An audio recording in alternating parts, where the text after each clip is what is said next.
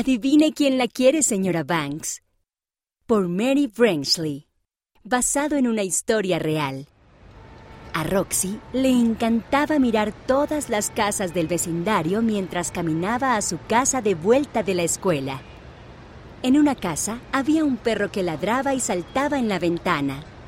Otra tenía pájaros que piaban en los árboles.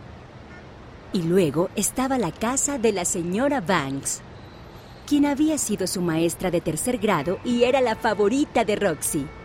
Ella siempre saludaba a la señora Banks cuando la veía sentada en la silla en la entrada de la casa. La señora Banks siempre era amigable y feliz. Sin embargo, hoy la silla estaba vacía. La casa parecía tranquila. Incluso Chester, el gato de la señora Banks, había desaparecido.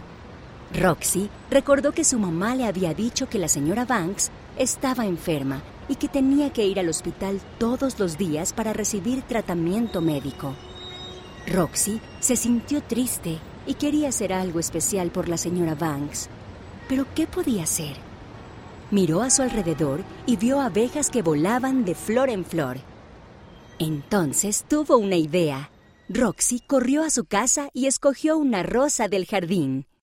Regresó a la casa de la señora Banks y la dejó en la entrada. Al día siguiente, Roxy colocó un girasol en la silla de la señora Banks.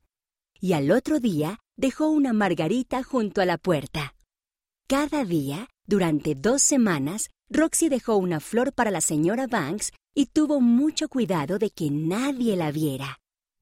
Un día, de camino a casa, Roxy vio a la señora Banks sentada en la entrada de su casa con unas flores en la mano. Roxy, Dijo la señora Banks. mira qué hermosas flores. Alguien las ha estado dejando para mí. Cada día había una flor nueva esperándome cuando regresaba del hospital. Roxy sonrió y dijo, ¿Sabe quién lo hizo? Sea quien sea, me gustaría darle las gracias. Probablemente fue alguien que la quiere. Bueno, cada día esperaba con ansias encontrar una flor nueva. La primera estaba en la entrada de la casa. ¿Cree que el gato la dejó? A Chester le gusta dejarme sorpresas, pero nunca me ha dejado flores. ¿Y, y la flor que dejaron en mi silla? Quizás fue el perro de la otra casa.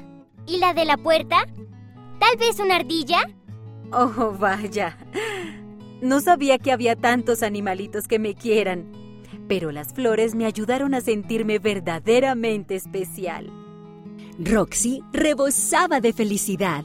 Estaba feliz de haber ayudado a la señora Banks a volver a sonreír. Esta historia ocurrió en Estados Unidos.